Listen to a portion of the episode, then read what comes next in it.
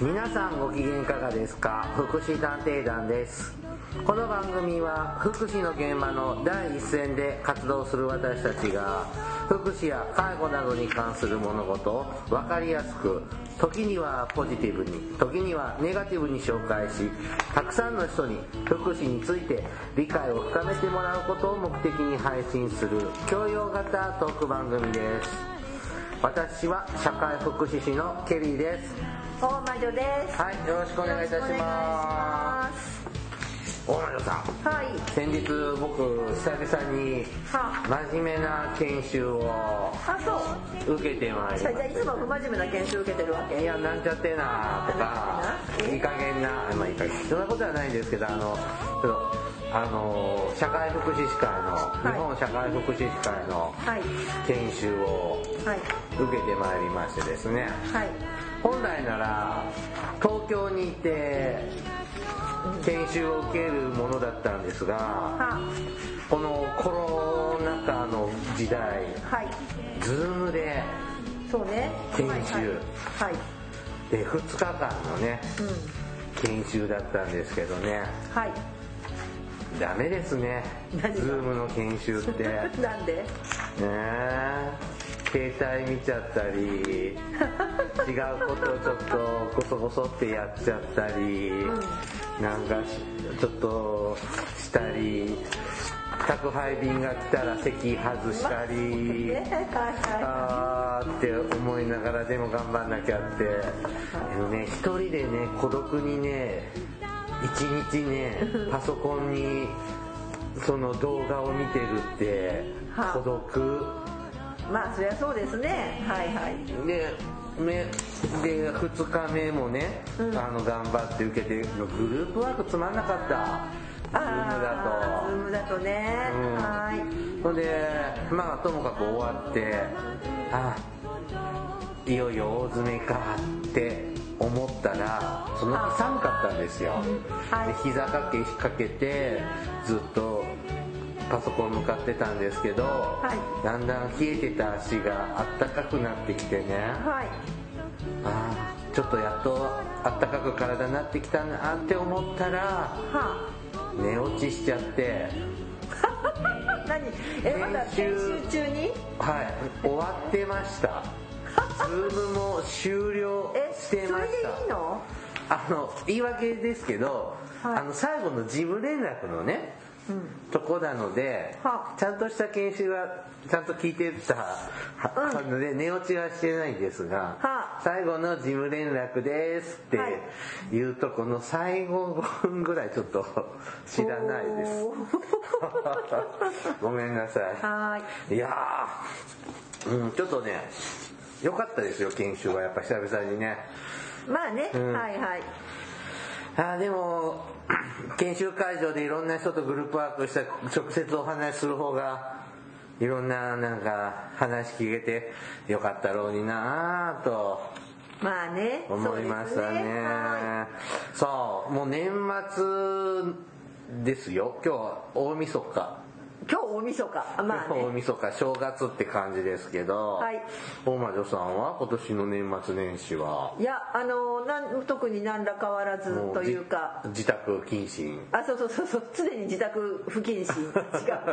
常に自宅不謹慎の方ですねあのまあ別にそもそもそんなにあそうだよね。毎年年末はちょっとこう一っ走りじゃなくて二っ走りじゃなくてちょっとこう飛んだり跳ねたりどこかに出かけたりしてたけどさすがにちょっと今年はそれはできないかなっていうのもあるんですが、はい。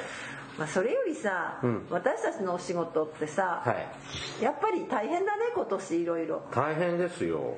わけわかんないですよ。もうねわけわからなくなる上にさお金の相談とかさ、はい。うん、もちろん先進的な部分もそうなんだけれどもと、お金の話だとかさまあ本当に困ってる人がたくさんいるよね。だから GoTo がうんたらかんたらって言ってるけどさえそんなにみんな旅行行ったんだって逆にびっくりしている。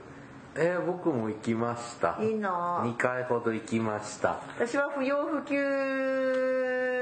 じゃないやつね必要可給の仕事で県外に行ったことはあるけれども、まあ、県外とかねとちょっと遠くに行きましたけど、別に旅行は行ってません。いや僕 GoTo でもねあの GoTo トラベルは県内ああそうなのか。のさらにあの人のいない地域過疎地域の方に行っているので、問題はないのね。いそうですね。私はえーっとちょっとこう都会にも行ったんだけれどもそれはあくまで行かなきゃいけなかったからで、だから逆にさなんていうのかな？えそんなにみんな旅行って普段いっぱい行きたいんだって思った逆にいいなってのよみもなんかそれすごい思わなかった。えこんなにみんな旅行に行くんだ。いいな。思いました。こんなど田舎にこんなに人ホテル泊まってるんだと思いましたね。そうだからさ意外に日本人ってきっと海外にお金持ちはさみんな海外とか行ってた人たちが、なんか国内旅行に流れるのかあ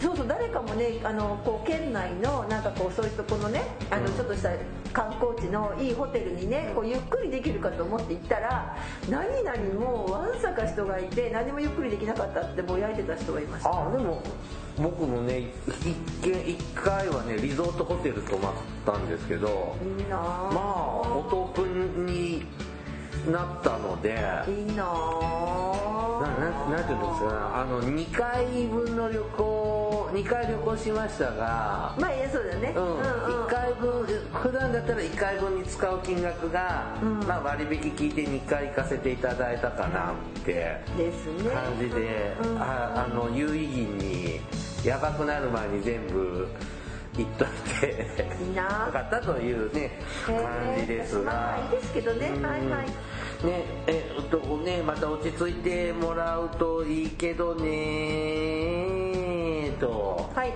いうところですが。ただねコロナの陰に隠れて、うん。結構さ障害福祉の分野だとか、うん。ほら例えばこんななんとかどこだった？えーっと殺人であろうと言われるほらあ。虐待事件あったよね。あれね愛知県の障害者福祉施設ですそうねそうそう、ん。なんかちょっとある意味第二の津久井やまゆり園事件みたいな感じでさ、うんなんか4人ぐらい。そうそうそう。あの不審死ってでもそれがさ全然普通の死亡になっちゃってて事件になったなかったとかさなんかそういう話があれグループホームだよね多分。ああグループホームなんだ。っていうかさだって定員とあの形状から考えると、うん。で昔の入所施設じゃないのでとか思ったり。あまあそんなのがあるんだけどそれらもあまり大きく報道はされず全てコロナの陰に隠れております。うんそうですね。はい。ちょっとちょっとこの12月はコロナコロナですね。ですはのでねまあ首相からしてね。でも何ステーキを食べに行ってみたいだね。うーんまあ、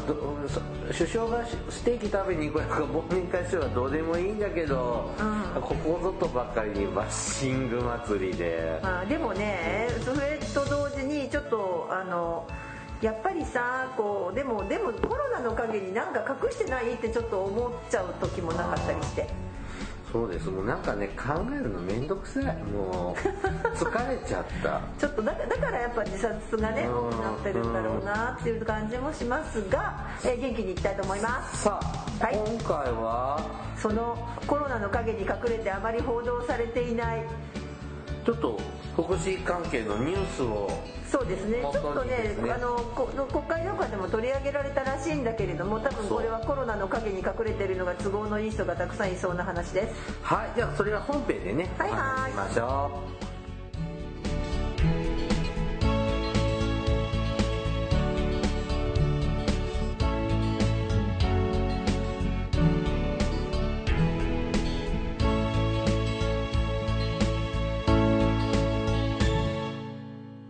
福祉探偵団。う福祉探偵団第236回。はい。ですね、だんだん250回に向かって頑張っております。何もあれだけどね。はい。さあ今回はちょっととあるニュースをですねえっ、とネタにはい。番組をしていきますがこれはいつのニュース ?2020 年の12月。はいのそうですよ。ニュースですがはい。障害者福祉の実力者が10年越しにわたりセクハラ性暴力レイプ未遂や暴言に女性職員らが提訴というニュースですね。これちょっとヤフーニュースのはいはい。まあ、あんまりね大きいニュースにもならないし、はい。一般紙にはほとんど取り上げられてなかったか。もしれないですね。ちょっとはい。最初のとこだけ読みますね。はい。えっと、滋賀県を拠点に、障害者や高齢者への介護や支援事業に取り取り組む社会福祉法人グローの理事長、はい。北岡健吾氏、はい。のかな？62歳はい。がセクハラ、パワハラを継続的に受けたとして2020年11月13日、はい。グローの元職員と北岡氏が9月まで理事を務めていた社会福祉法人、えー、と愛生会の女性幹部が北岡氏と、えー社会福祉法人グローを相手取り慰謝料などを合計4000と69万円の損害賠償を求める訴えを東京地方裁判所に起こしたということですか？まあそうですね。はい。セクハラまあはいはい。あらあらあらあらあら。まあまあそれ自体はさ、まあまあ、よよくあっちゃいけないんだけどさ よくあっちゃいけないんだけれどもそれもそうなんだけれども私ちょっとそれ,、まあ、それはそれでね、あのあそういうことがあってでむしろその訴えた人がすごい勇気ある行動だなって思ってうん。私は思ったしそれからあの実は訴えた方女性の方は、はい。あの1人は辞めたんだけど1人は確かねそのままずっとそこに勤めてて。でなおかつ、うん。ちゃんとねあのそれをだからセクハラとかパワハラをやめる会みたいのも作って頑張ってる人なの、へー。まあ、そこが立派だなって今思ってて読んでたんだけど、私ねそれでびっくりしたのはね、はい。まあそそのその北,、まあ、北岡っていうその今訴えられてる人、はい。だから別にこれ刑事でもなんか別にこれ犯人ところじゃないからさ、うん。訴えられてる人なんだけど北岡さんって人が、はいえそれで別の別の記事で見たらうん。例えば、はい。障害者福祉の天皇と呼ばれていたんだって。知ってた？ケニーさんのとこに挨拶あった？大魔女のとこにもないよ。うち長検長検してません。はい。失礼じゃない？え何そのえ何それって思わない？そっちが私どっちかっていうと今日さ腹が立ってるんだけど。あでもさこのさ さ今読んだ記事もさ障害者福祉の実力者って。そうなのよでそれねなんかじゃあ何をどう実力なんだろうなって思いません、ケニーさんにも挨拶ない大魔女さんにも挨拶がない失礼でしょ？それで実力者なんてあんた私呪い殺したわよ。違う違う違う違う。違うもさうん。なんか聞き及ぶもんだよねそんな。でさ聞いたことある？この人の名前。だかないです。ら私もねこの人まず名前知らない、うん。顔も写真の載ってる？ほら、うん。こんなおじさんなのよ。ちょっと今私ここに写真があるんだけどこんなおじさんなの。あのね私それはあ知らねえ。それ見た時に、うん。あのあのほらよくさお医者さんでこんな顔の人いるよ。まあ、時々ねあとさほらあの騙し絵でさこうひっくり返してもさ同じになる顔あるでしょ？なうん、なんかそういう人みたいと思って、なんか思っちゃったんだけどそなんかそんな人と思って作家様にしてみたけど。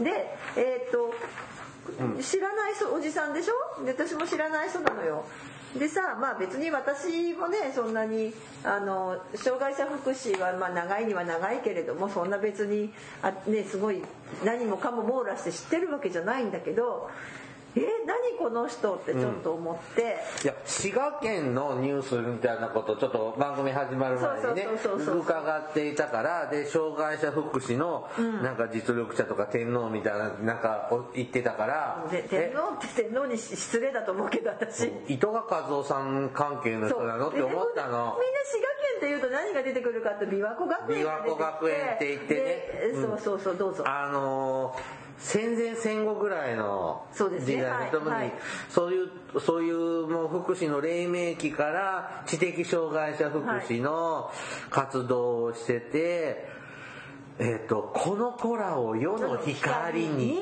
っていうね、はいはい。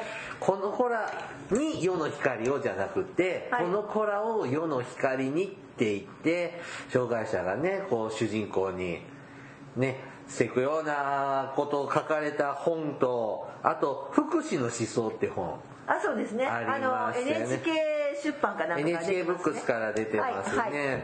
私も何度も読みましたよ。障害者福祉やってる。うちのまだ本棚にありますけど。はい。ねだからもうその知的障害者福祉のまあカリスマ、まあ、それこそさあのそうよね。もうなんて言うんだろう。あのせせえー、とそれこそななんて言ったらいいの？あのカリスマと言いますか。知的障害者福祉の本当に基礎を築いた方と言いますか、うん思想の中では私たちの本当に根源とする。だから滋賀県と言ったら糸川和夫さんが出てきてでそこの近江学園っていう福祉施設ですよ。とか琵琶湖学園とか、まあまあそういう。あ琵琶湖学園か。ごめんなさい近江学園琵琶湖学園どっちだ？まあそういった形でさずっとだと信楽が信楽もそうですよね。うん。信楽のあたりの障害の方たちがこう粘土で作品作るとかっていうね知的障害の方たちのっていう、うん。そういうこうなんか滋賀県ってななんていうのかなあのちこう泥臭いっていうか土臭いっていうと変だけど、聖地なイメージがあるよね。だけど私たちにとってはすごくいいふそういうこう知的障害の、うん。特にね知的障害の方たちにとってすごくいい福祉の、をやってらっしゃる地域なんだって頭に思ってたじゃないはい。ですか。私はそう思ってました。全然です。ごめんなさい、はい。誰これ？でででこの人もさ全然私も知らなくて、はで「え何この人？じゃあ何しててこんなドンだったの?」とか、うん。そもそもまああのもちろんセクハラしたとかさもう本当ねそれね読むと気持ち悪いぐらいな内容がい本当ね気持ち悪いんですそれと僕のえー何これっていうぐらいで。大魔女さんが用意してくれた資料ではね、はい。えっと北岡さんは福祉業界では王様のような存在です。拒絶したら何をされるか。ただ恐ろしかったです。って30代前半の方が、ね。えっと、おっしゃっていますがえ何王様とか天皇とかそうなんか意味わかんなくって私もさ滋賀県では有名な方なの？それがね実はちょっとあの今ケリーさんに渡してる、はい。はい。で私もちょっと調べたんだけどあの資料はね、はい。まああのそういう資料なんだけど、はい。渡してる資料はさそういうまあその訴えられましたって話なんだけど、はい。でそれをもとにじゃあこの人どんな人なんだろうって探ってるのが今私がちょっと厚めに持ってる、まあ、これ文春オンラインのはい、まあ、しあのねググってもらうと出てくるんですけどちょっと見ててねこれほらあのケリーさん写真で見るけどさここにほら政治家がいるよねって。ほら。あね。息子じゃん。そうやん20で年ぐらい前の総理大臣の息子じゃん。はい。そうよ。ということでどうもこれ私もこの人のこと全然知らないし私別にこの人この人に何あのごますらすすす何ごますった覚えもないしこの人が何だか知らないけどとりあえずそのどうも彼はえまあこれちょっと文章オンラインの記事になりますけどこの北岡っていう人は障害者福祉の世界では天皇と呼ばれてる。でもねそもそもこの考え自体がどうなんだろうとか王様とかさ。全然ノーマライゼーションじゃないよね。そうそうそうそう。で聞いて社会福祉の業界でその名前を知らない者はいないっていやいや私知らなかったし、知らこなの事件がなかったら私こんなの知らないおじさんで済んだのに誰もねそんなの知らなく知らないよ私と思ってるんだけど。何かがただねこの人は特筆すべきは永田町霞が関との関係なんだって。あ。はあ。ってだからやっぱりこう政治家との顔が利くというかそういうつながりを持ってて太いパイプを持っていたんですって。だってさ魅力を感じないんだけど。だからさなんかでもそうなってくるとさそのでなので実を言うと国会でこの話取り上げられてるんだよね。ちょっとねいつだったか忘れたけど。あここの北岡さんのことのこのが事件このこのパワハラセクハラ？って言って、えー、と今田村厚生労働大臣はい。が確か回答してるはずでまあまああの国会で質問されたけどあんまりほらコロナの陰に隠れて何も、うん。ね、出てこなかったけどえっ、とそうそうそう田村えっ、とねいつだったかな？まあよくまだ事案がわからないからということでコメントはしなかったんですけれども、えっ、とですねそうそう、えっと立憲民主党の尾辻かな子衆議院議員が、はい多分田はい村厚生大臣に、あの北岡氏をご存知かとか、この報道をどう受け止めてるかっていうことを、えー一応質問をしておりますということですね。だってこの人あのそのそ裁判のねいろんなまあこうやって訴えた方の話では、それこそもうあのレイプ寸前だったぐらいディープをする？すこのここの訴えた人はされる寸前？される寸前ぐらいまでだったって言ってもう怖くて逃げたとかさ。でさねだからだけどんだから逆に言えばそれこの人をなんか王様と祭り立てただとか、まあ、で天皇ってなっちゃって天皇に質問ものすごい失礼だと思うんだけどそれ、うん。だけどまあそうやって王様だなんだかんだになって持ち上げたのはさそっちかの方が闇だよなとか思ったり。もうでででいろいろねこうまためくってったんですよ、あのまあまあっていうかたまたまなんか見ていたら、ねえねえねえそれでちょっとさあの、まあ、この記事を読んでだよ。あのはい。記事読んで出てきたのが、アメニティフォーラムって知ってる？うん、え何？シャンプーとか石鹸もらえるの？な感じだよね、あちょっと今日持ってきなかったんだけど、はい。結局いやまあこの人はまあそれで社会福祉法人ので結構あの障害の方たちのこう、芸術活動とかに力を入れてたんですって。だからまあそれはなんか滋賀県っぽいなって気がするんだけどさ信楽学園とかさ。うん。うんあ滋賀。うん。ね、だけど芸術活動とかにもあの力を入れてた方でで、まあ、そんなのもあってだからそれであのだんだんこう国会議員とかにも顔が利くとで何したかそれで国会議員に顔が聞いていくの？えじゃじゃじゃじゃないけど。ああまあちょっとそれはよくわかんないけどとかあと団体を作ってとか、だからパワハラとかもしてたのかな、自分の言うこと聞かないと。でね、なんかねそういうすごいこう大きなねうん。要するに、えっと全何？研究集会じゃないけどさ。私たちで行くとどうだろう？学会だとかさ。はい。そういうのをどうも2000年ぐらいからだったなぐらいからなんかやってたらし勝手に勝手にっていうか自分でまあ立ち上げた自分たちやれるよね、うん。うん、だからそのネットワークもあったんでしょ。うけれども、それでこうやってるんですよ。でそのメニュー持ってこればよかったな。それの、えー、と2泊3日ぐらいででそれがアメニティフォーラムって言って、うん。でそこにやっぱ議員さんとか大臣とかも呼んでるんですでそことしかもそこに参加する障害福祉の若い人たち。だから人たちとかね、まあ、そこに参加者と交流したりだとか顔つなぎだとかなんとなく見えてこない？ーそういうのつながりたいの好きなやついるよね。そうでしょ？でそこに今日は落としてる。分 かなるほど。った。あの子とかあいつとかそいつとかさあの子とかその子とうんか。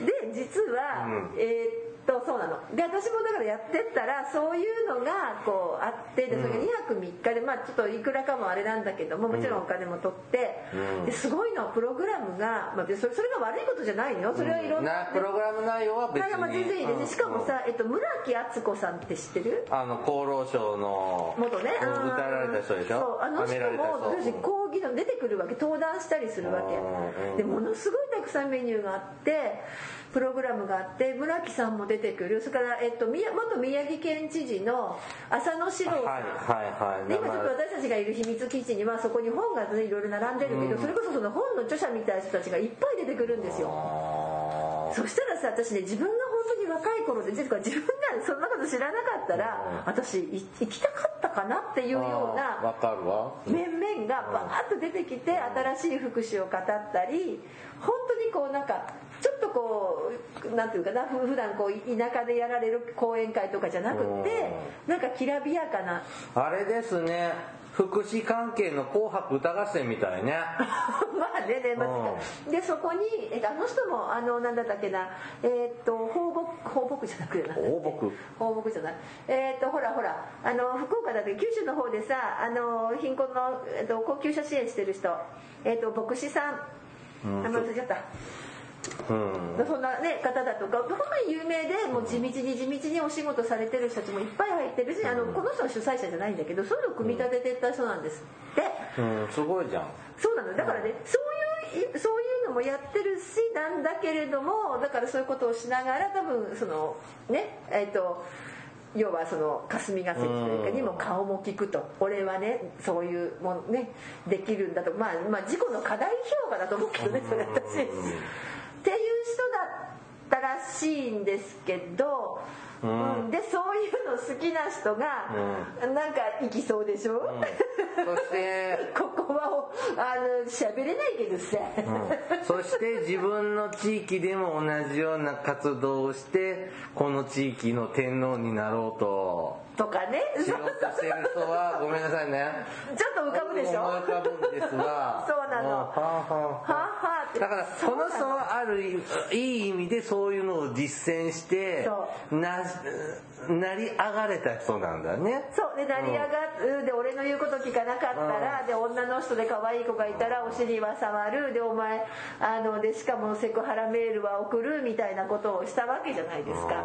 やりたい放題だよね。でも俺の言うこと聞かなかったらでそこに何がついてくるかったら補助金でしょ？うん。だから補助金引っ張れるわけじゃないですか、うん。でどうもこの人いろんなねあの委員もしてたんですって厚生労働省の。あなんかうん。専門委員会みたいな、まあ、例えばさ障害者芸術の分野に影響力を持つ共生社会の実現を目指す障害者の芸術文化振興議員連盟に、えー名を連ねる有力な政治家の名前を使って厚労省の人事とか予算に影響力を持つようになったとかさ。うーんとかねそれからあとですねとななだったりとかだそういった政治家さんとね、まあ、あの仲良くなってそういうことをしたりだとかさそれからあとなんだっけな、えっと、ほらほら厚生労働省のいろんなさあるじゃないあの委員委員とかさ、うね。そうそう。そういったところも結構務めていたとかさだから別に間違ってはいないのよ。そういうほらやり方するじゃない。で最近さ私たちも社会福祉士もさ、ロビー活動とか言って政治家と仲良くなってさ、で政治家とにを動かしていかなきゃダメだよ。それがあのもちろんそれだ。それは必要だよ。それはそういう努力は必要だからさ私たちもこう政治家の人たち私も実際あの議員さんと話してお願い、いろんなお願いとかしますし、うん。だけどさなんかちょっとだけねだんだんそれがあんまりやっぱやりすぎてしまうとあこういうことなんだなってねえです。なんかね僕らの仕事って、あもちろんその補助金いただかないと回せない面っていうのは多大にあるから、やっぱ政治の動きって大ちょっと気にしないといけない面があるじゃない？うん。でもあんまりその政治家とかとくっつきすぎちゃうのってそうそうそう。好きじゃないね。そうそう。だし、うん。あのやっぱりでどうしても今与党にくっつけていかなきゃいけなくなるわけだから、うん。ってなってきた時にやっぱりこううし見失ってしまうことっていっぱいあるだろうから、私もあのだからといって完全野党なわけでもないし、うん。まあそもそもね魔女は選挙権ないからどっちにしてもいいけどさ、やっぱ与党も野党とも上手にまあ正直そうなの。付き合わないといけないのかなってやっぱ野党は野党でつっついてくれることで、あんなことになりすぎないようにとかって、なんかなることあるのかなって思ってるんだけど最近さどこで聞いたんだろう。あの社会福祉士会って組織あるじゃない？ありますね。あの会員さんがえらい激減しているとまあそうです。噂はい。聞いたりとか、だってほらどこぞやの全国大会の時に誰かさんが出てたあのねあの大雨の中さあのねもう災害が起こってるのにえー全国大会を開催しなおかつ誰かさんの DVD が流れたって話あたりからなんかちょっと離れる人が増えたみたいですよね。ちょっとね、あの政治家となもうなんか忖度しちゃってるような色があってえそそこまでせなあかんっていうかそれ本当に必要みたいな感じでなんかえーってひょっと引いちゃった。僕も多分その頃からかな。まあもういっかな？そこまでなんか社会福祉会に。私もあれは本当引いたもの。あの、うん。あのなんかこうあの土砂降りの中でやるか？とかさままあそれちょっとお金のっていうかその会費とか運営のね、仕組み上も今日まあいろんなまあ捉え方もありますけどねうんちょっとあの辺からねそうなんか誰のための組織なんだろうか分かんなくなってきたね、うんでなおかつ、はいあのちょっと別にこの北岡さんという人をさ擁護するわけではないけれども、うん確かにもともとこの北岡さんという人はそのそんなね障害者がまあ要するに施設施設福祉で措置されてたと、おかしいじゃないかって言って結構一生懸命こうこの国の歪んだ施策を変えたいという熱意もあってこう障害者自立支援法になったりとかさ、まあ、いろんなことにな,、なったりとかっていう働きかけもちゃんとした人みたいなんですあしたんだ。障害者の福祉サービスの制度の見直しとか。そうそうそうそう、だからでその時のあの厚労省側の人が実はその村木さんだったとかさ、うん。だけど村木さんもいろいろねあね大変だったしねこの方も。と、いうことで考えるとやっぱりでその後やっぱりどんどんこう権力がだから。なんだろうそこまでは良かったんだろうねきっとそこまで良かったんだけど。でもでもその間でも多分この人セクハラとかしてるんだよねパワハラとか。10年以上にわたってやってるんでしょう、まあまあね、だからさそうやって考えるとさなんだろうねやっぱり一つはさこういややっぱりそうそうさっきも言ったけどあまりにその権力権力で要するにあのうん。ミクロメゾマクロっていう支援っていうのかな。うん。あの、まあ、ケースっていう一人のねうん。こう困ってる人を一人助けるという、まあ、ミクロのレベルだったりそれからそこからこうマクロ、まあ、例えばそこの、えー何？組織、うん。まあ、例えばがねあのスクールソーシャルワーカーみたいな人だったら、こまず子供の相談に乗ってから今度学校に働きかけるとかさ、うんでもそれじゃダメだよねって言ってもちろんその先のマクロ支援って言ってさ、まあ、例えば政治じゃないけどねとか少人数学級にすればようよとかさ、うん。なんかねいろいろあとあの不登校の子供さんたちもさこうねあの行ける学校を作ろうとかまあいろいろあるわけじゃないですか、まあ、そういう活動はあるけれどもあんまりさこうじゃあだんだんだんだん権力とみ近くなりすぎちゃうと、うん。やっぱりそれはっていうかあこうなるんだなと。うん。これ2018年には、うん。障害者自立公正等厚生労働大臣表彰受賞だって。何これ？知らない。すごいの？これ、知らない。うん。えこんなの欲しくて別に福祉の仕事してるわけじゃないしさ。でもさこうやって考えるとでも私もう一つ思うんだけどね。でもねこの人ってうん普通ね私たち障害者の福祉考える時に、うん。まずスタートはさ知的障害の方たちがうん。やっぱりある種こう差別されてたりだとか、人権侵害をされてるわけでしょ、だからその人たちを人権侵害のじゃなくてやっぱり回復だよね、うん。人間性の回復もそうだしそれからその人たちの権利擁護するのが仕事だと思ってるわけじゃない、うん。っていう人がさ片方でさそんなセクハラはするパワハラはする俺の言うことを聞かなかったらとかさ。それいつからそういうふうに最初からなのかしら？うーん。あそれでも10年ぐらいってだったっけ？いつから10だった年越しってことはさ。10年以上にわたるですね、うんだからほら障害者自立支援法が2006年だから。うん、それ終わったぐらいからしら。だからそれで訴えてこうだんだん総合支援法にて変わるじゃない？うん。いろいろ自立支援法の時も見直しが入ってってやってたじゃない、うん。だからその頃にこの人も干渉して影響を与えてたんだったら、なんかそのぐらいにこう天皇になれたのかな。そうするともう権力握ったからうん。まあ変な話その。俺がいるからこの制度良くなったんだぜって。で俺がいるからお前たち職員はさ食わすあの仕事できるんだから俺の言うこと聞けよってなっちゃったのかな？最低。ででねもう一つはね、あの私これの記事読んだ時に実は一番最初に思ったことは、うん。そもそもさ、うん。男社会なのよねトップの方がこれ、うんうんうん。なんだよバカ野郎って話で。だって現場は女性が多いのよ福祉って、すごい女性の就労が高いのにどこの施設でも大体施設長って男でさうん前ね行ったね老人保健施設は、はい。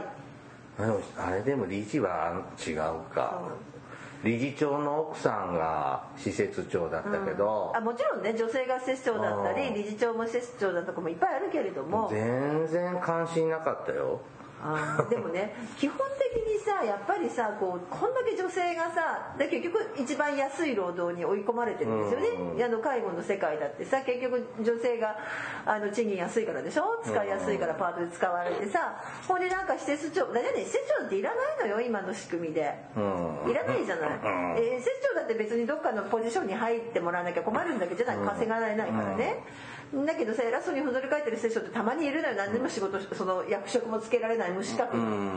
大体男の人だよね。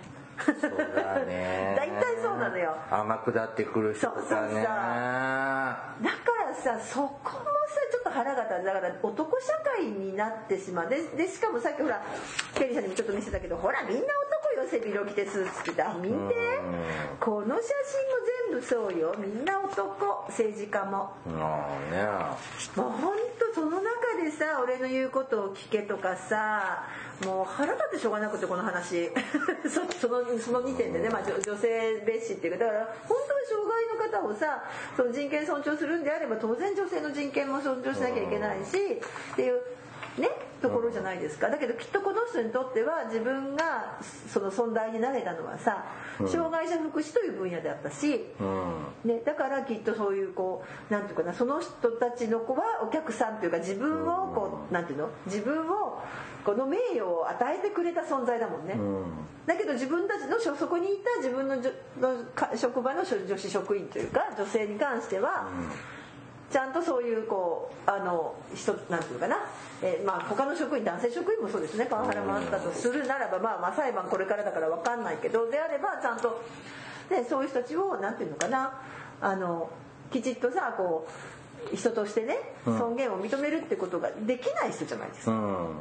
それってさそもそも福祉のでどうよみたいな。そうだよね。でもそんな人を天皇だ王様だって何だったんだろうと思ってちょっとびっくりした。誰が祭り上げたんだろうね本当にね。で今年の6月から夏ぐらいからさ、あのハラスメントの規制が厳しくなったでしょ。ああそうですね。はい。でソジハラもあそうね。はい。ダメだよっていうようになったっていうのがあるからまあ就業規則にねどんどん入れていかないとそうそうそういけないですからね。でもそれをやるトップがこれじゃあさ、まあ先駆的に訴えられてもらったんじゃないんですか？あそういうことか、うん。自らまずそこまで上り詰めたからよ。次にはこういうことをしちゃ、うん。あのこうで今なんかこの人全部やめてもう自分の地元に引っ込んだみたいね。ああっさり。あ地元福岡かどっかみあたいで滋賀じゃないんだ。そうなの。でこれさもしかしてさやっぱこういうのもさ権力争いでさ、誰かがこのこの分かんないよ。訴える人たちをそそのかして潰そうとしたんじゃないともちょっと思ったんだけど、まあ確かにさ分かんないけどさそのどういうふうになってるのかっていうのはいろいろもしかしたらねあんまりにも存在になりすぎちゃったからいやもしかしたらあるよ。あんまりにも存在になりすぎちゃったからさあの今の政権側からそういう話がなったかもしれないね。ああかもしれないないね。落とし入れがなんかそうそうそうそう。なんて考えるとどこまでも闇は深いけどさ。あたださもう一つさっきのごめんなさい。あの別にあアメニティフォーラムが悪いと言ってるわけじゃないんだけど、あのね一回ぜひねプログラム見てほしい。だってさあのあるけど20、あのね何がすごいかってね、うん。普通さ私たちほら全国大会とかさなんか研究集会とか学会とかってさ、はい。大体1日目の、まあ一まあ、2日間のメニューだと午後から始まるぐらいから始まってさで次の日の日曜日とかにとかね、まあ、土日にやるならさ日曜日の昼間から、まあ、ちょっと早めの時間で終わって全国に帰るって感じで、はい。はい。まあ、昔今はズームだけどね、はい。今はねリモートだけど。それがさで大体夜はさこう懇親会みたいな大体まあ遅くて5時ぐらいには終わってさで、6時ぐらいからちょっと懇親会があったりとかするじゃない？であとはフリーでしょ、うん。違うのそれ。まあそれ2泊3日のメニューで見てたんだけど、そこんなそれだけでなんか1時間喋りそうなびっくりしたんだけどね私もだから本当不勉強だわこんなの知らなかったんだと思って。あのねうんうわすっごい。見た？びっくり。あのねそのねフォーラムの時系列。えー、に何これ。25時とかあるでしょ。あ違うこのさ違う？受講会場の風景。なんちゅうのパーティーホテルのパーティー会場のあーだってだって大広間あそうだよ。だってあの大きなホテルでやってるし。本当にこの全国大会みたいね。そういうことそういうこと社会福祉士かでそれじゃもうそんなもんじゃない。だって全国大会だったらさあの村木さんは確か何年か前に基調講演で来てくれてるけど村木さんだけじゃない。そそそのクラスがさ、全部1日と2日3日で来るんだもん、相当実力者だったと思うよ、うん。これらこんなに大規模でさそう。の著名人を何十人も何十何人もさ集めて講演とか基調講演とか、うん、な逆に言えば安いと思うよ。そんないくらかかったって。でしかもねちょっといつのやつだったかないつかのやつを見てたら、面白かったの面白かったったらあれだけどなんか憧れのななんだっけな。憧れのえっ、とほらモーニング今さ朝ごはん食べながらなんかちょっとこああ朝活？う朝活みたいなやつ、はい。でそれ憧れのって書いてあって多分それさ憧れのいろんな国会議員と喋ろうみたいな会があったりとかさ。そんなのいらない。だけどでもほらあのそういうところでそうねいろいろいろいろ情報欲しい人もいるでしょ？うそういう人たちにとってはすごいでも本当それね。本当理事長北岡さんだ。で25時25時からやるとかで、に23時からの講義とかあるんですよね。えー、とそのプログラムが全然見つからないんあ本だけど。当？ちょっと待ってて。うん。今私パソコンで見るね。施設事業一覧これちょっとこれ。今年やるのかどうか知らないけどあのやってること自体は別にあれなのよ、だけどさちょっとびっくりしてしまって私。なんかえーって思ってこんなんこんなすごいなんていうのかな。でもここに行ってしまったらまあちょっと浸水しちゃう人はいそうだね。そうなの。で2泊3日これでわーってやられたらうん。私ちょっとこうなんていう若かったら染まるなって思ったこれ。こうん。の世界に。すごいなと思って。そうでしょう。びっくりですよもう。あのうーんへえ。その割に知らなかったね。だからさ私たちに挨拶がないのにというかみんなどうやってこれを調べて知っていくんだろうね。どこに声かけてるんだろうね。わからない。ああったあった。例えば、えー、とに今年の2月のプログラムが出てきた改訂版プログラム。すごいのよ本当に。そう。例えばさまあちょっとあれだけど。ほら例えばね1日目はまあなんか今年のやつはさ1日目は昼から始まる金曜日の昼から始まってでずっとこうあるでしょ？でこうほら玉木さんって今 NHK の「バリバラ」出てる方が出てたり本当ねえこんな人たちたくさんあの奥田さん奥田さんえーっと放牧だよね。はい。あのの理事長さんの奥田さんが来てくださってたりとかもう本当すにごいね。なんか大きな大きな町のさお祭りみたい。いやいやそれ以上ですよね。このプログラムが。そう。ででその中にやっぱり厚生労働省の誰々、えーつまりそのほらねあの保健部長に誰々これこれのこの内容を日本社会福祉士会が企画したらそれすごいなって思うけど、全然ほらあとだから国会議員とのるね。あ,、とほらあ国会議員との憧れの朝食会で思い出した。それだとね。ちなみにこれ参加費おいくらなんですか？参加費ね私見た時2万円って書いてあったけどな。でも一般安っ。的で安い気がするけどな。ちょっと分かんない。でも別の誘われた人はもっと高かったみたいなので非常に分かんないの。でもほら見て見て22時10分からよ。23時25分よ最後。オールナイトなんだね。そう。で2日目もさ朝からずっとすごいエネルギーだと思わない？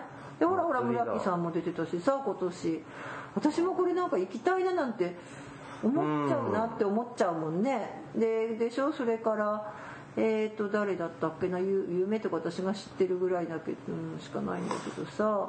本当に大都市の一大祭りみたいなぐらいのプログラム、パンフレットとか見るとそうなんかそう。そうでほら地域共生社会に向けてとかさ、うーん。ね、だから本当2日目なんかさ何時だっけ？20やっぱ24時だもん。スタートが？みたいな。え？っとね。だから私もこれをさもし行っちゃっていろんなのあるでしょ、医療もあるしさ。あきそう。いけるんだったら聞いてみたいなって思うのあるかもしれない。ねあるよね。そうそうすごいいっぱいあってさ、2泊3日これに行っちゃったら私もなんかここハマるかなって。うん。でちょっとそんな数万で違ったかな？いいんだったら安くないですか、うんじゃあもうねあのケリーさん行くよ。ほら。いや毎年行こうとは思わないかもしれないけど一回ぐらい行ってみたいな。だってさうん。社会福祉士会のさあまりにそこ全国大会さいや頑張ってんだよ。僕らもやったことあって頑張ったけどさ、なんかこっちの方がキラキラしてる。あえっ、とね参加費は2万円だけど、うんはい。プラス宿泊費交通交流会費、うん。2日目の昼食夕食代については店舗のご案内をご覧ください、あだから私が聞いた時にはえっ、と誰か5万ぐらいかかるんだもんって言った、言ったえローラさん？ローラさん誘われたけど行かなかったって言ってた、うーん。うんでも宿泊費とか考えたら45万するわね。まあそのくらいなんでしょうね。うん普通じゃない。でなんかべらぼうに高いと思わないよ。まあベラボーには高くないよ、うん。だけど飼料代4000円含むの2万円プラスそうか、その別があったのね。ねでもすごいでしょ、うん。あでもね大交流会1万円。昼食2500円夕食3500円。で宿泊はえーっとごめんいくらかわかんない宿けどまあ想像想像の範囲内の値段ですねまあまあそんなもんね、法外な値段じゃないか大倍ではらないけどちゃんと利益も計算してるねこれ。あもちろんそれはそうでしょうけど そうだね。んな嫌味な値段ではないから。まあまあそうだね、えー普通だねこれ学会だけどどうん。でもやっぱそういうのを聞かまああえっ、とね料金はね、一番安いとこで8000円。あの宿泊料金、あ宿泊費ね。で一番高いとこで1万9500円。うん。まあそれはホテルの部屋のレベルでしょ？うん、うん。あじゃあホテルっていうかさもう決まってるんだもんホテルは1個。うん。指定のホテルなの。だってそれ夜中のさまでさやるんだからそこのホテルちなみに私どどこでやるの？えおあの琵琶湖の大津プリンスホテル。あちなみに私ここのあの同じ同じホテルだったからここでよくあるんですよこういうの。私別のやつ行ったことあるんだけれどもそれも障害関係ででもすごいでしょ？ちょっとそうそう、このこともなんかこれもね、まあ、あの代表はね別の方なんだけどもこれはこれで別にあのやってらっしゃるしいいんですけどでも私もここに行ったらハマっててでもしそれをやった人がこの北岡さんがねとかなっちゃったらさあそうすかで神になっちゃうかもしれないしなんて考えてるえでもマとコラの周りで行ったことある人いるわけよ、聞いたいるんだって。えー、え誰？えー、あの人とこの人と。えーとねうんねそれでてお依頼さんレベルの人？いいえ。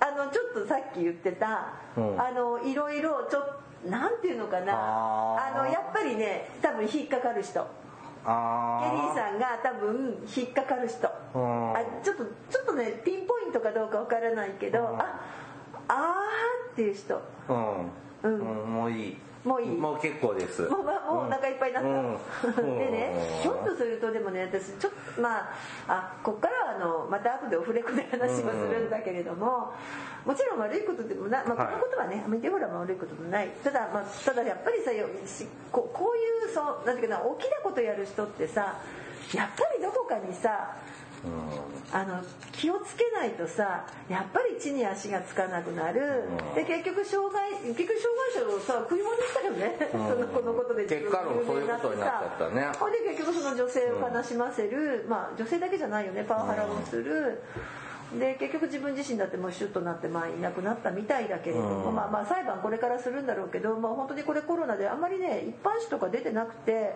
だから結構あのこの文春をさすが文春本だなと思ったんだけど、オンラインは結構丁寧にこの辺まで書いてくれて、うん。まあただね私思ったの。うん。やっぱりさケリーさんとさ、うん。あの大魔女にさ挨拶もなくてさうん。ね障害福祉をさ、産む。ねうむ。だからさはい。ね結局全てのものは失われてさ、そういうことですね、そう。で魔女の呪いは怖いのよ。はい。本日は何このテーマ？え今日のテーマ何？よくわからないけどあの障害者え だから障害者福祉の影の影のドンは誰か？あ違うの。そうじゃないのあんまり。うん。まあでもね私たち本当にさ現場から離れちゃいけないしあのあんまりこういうものに踊らされてもいけないしこういう人に踊らされてもだから本当にね私もう一つ本当にもう一回もう一回言わせてください、はい。あの今回訴えた方たち女性の方たちは、あの頑張ってほしいなと思います。はね、あともう一つあもう一個はやっぱりあのなんかこんだけ女性が働いてるのにねあの男の人たちだけがなんか偉そうなセッションばっかりっていうのがとっても腹が立って私もそれとっても腹が立つので、はいぜひぜひ女性の施設長女性の理事長がどんどん出てくるといいなと思ってます。はい本日ははいセクハラパワハラで訴えられたた人の何？たなんかあの障害者福祉業界の偉い人偉いらしい人人王様と言われていた方らしい人。でも私たちには挨拶がなかった人。の話でした。のお話でした。はい。は This is 福祉探偵団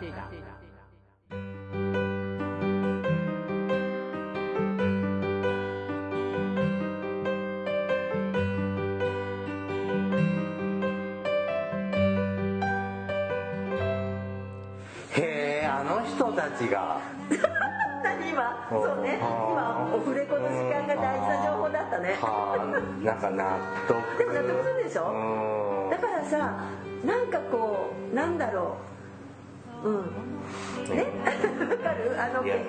あのその この私たちが働く環境が改善すより改善はい。するためにやっぱ政治の介入もちろん必要で力は必要なのはもう十分わかるしでもうん。でもそこに美学を感じない自分もいるんだよね。まあ、私もねあの本当に政治家の方っていうか、まあ、議員さんとかにも助けてもらってることもあるし、もういざとなるとあのとか利用者さんなんかでも「ねえねえねえ知ってる議員さんいない?」とかってやってたけどさ「ごめんなさいやってます」でもまあだしやっぱり国を動かすのは大事なんだけど迎合したくない。うんしなんていうのかな。ちょっとやっぱりこうだしそれがさだからさ今回そこを突っ込むと思って女性の議員さんが多分この事件でさっきの、えっと、おじさんだっけ？があのね質問はしたんだけれども多分これはコロナの話題もあるしまあ別に訴訟でさ事件化されたわけでもないのででもうん下手するとこれ本当にその時に訴えてたら事件化されてたんだろうなっていう。まあね。今ならもう確実にそういうぐらいのひどい内容のセクハラだセクハラじゃないですね。まあ、ちょっと厚生労働省じゃないけど、農林水産省の方でね卵屋さんがああなんかなんかわやろってたっていうね。でもあっさり終わっちゃったね。うんだからやっぱりコロナってさ都合いいんでしょうね政権にとって。あ言っちゃった。私どうしよう私消されるかも。まあでもさ マジ消されちゃううん今でも本当に不安じゃんか、もう精神論の世界に入ってきてるしさ。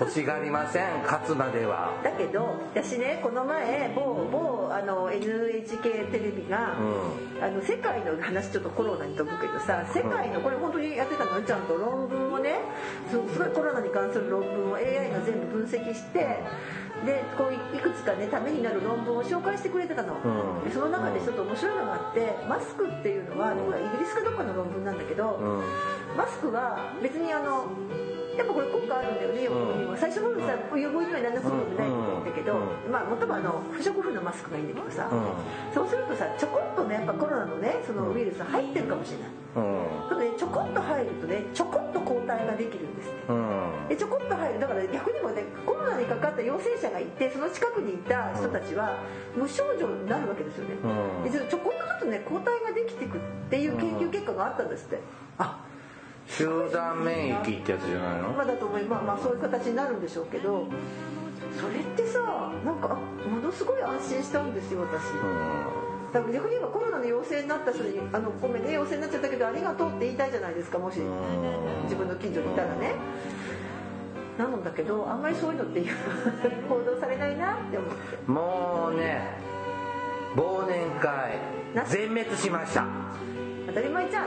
もなんて当たり前当たり前がですよだってもうそんなステーキ8人で食べたってダメな時代ですよもう Zoomの忘年会1件だけになりました今年あそうじゃあ Zoomでやりますかいや思ってなんだはい番組からのお知らせです。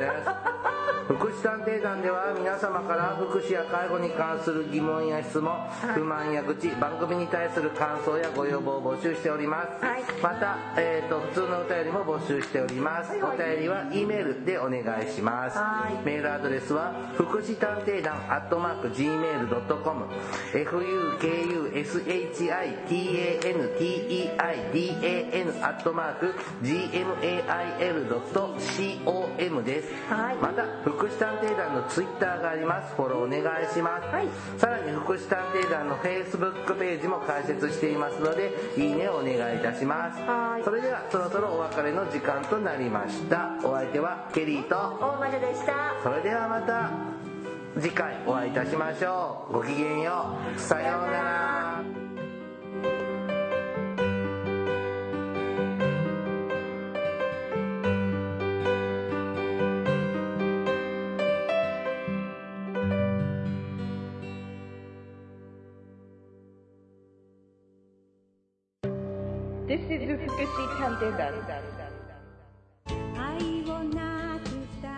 Hi everybody, how are you doing?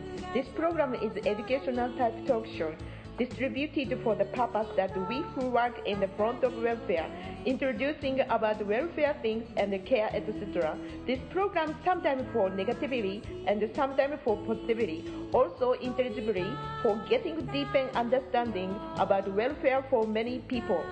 福祉探偵団聞いてね。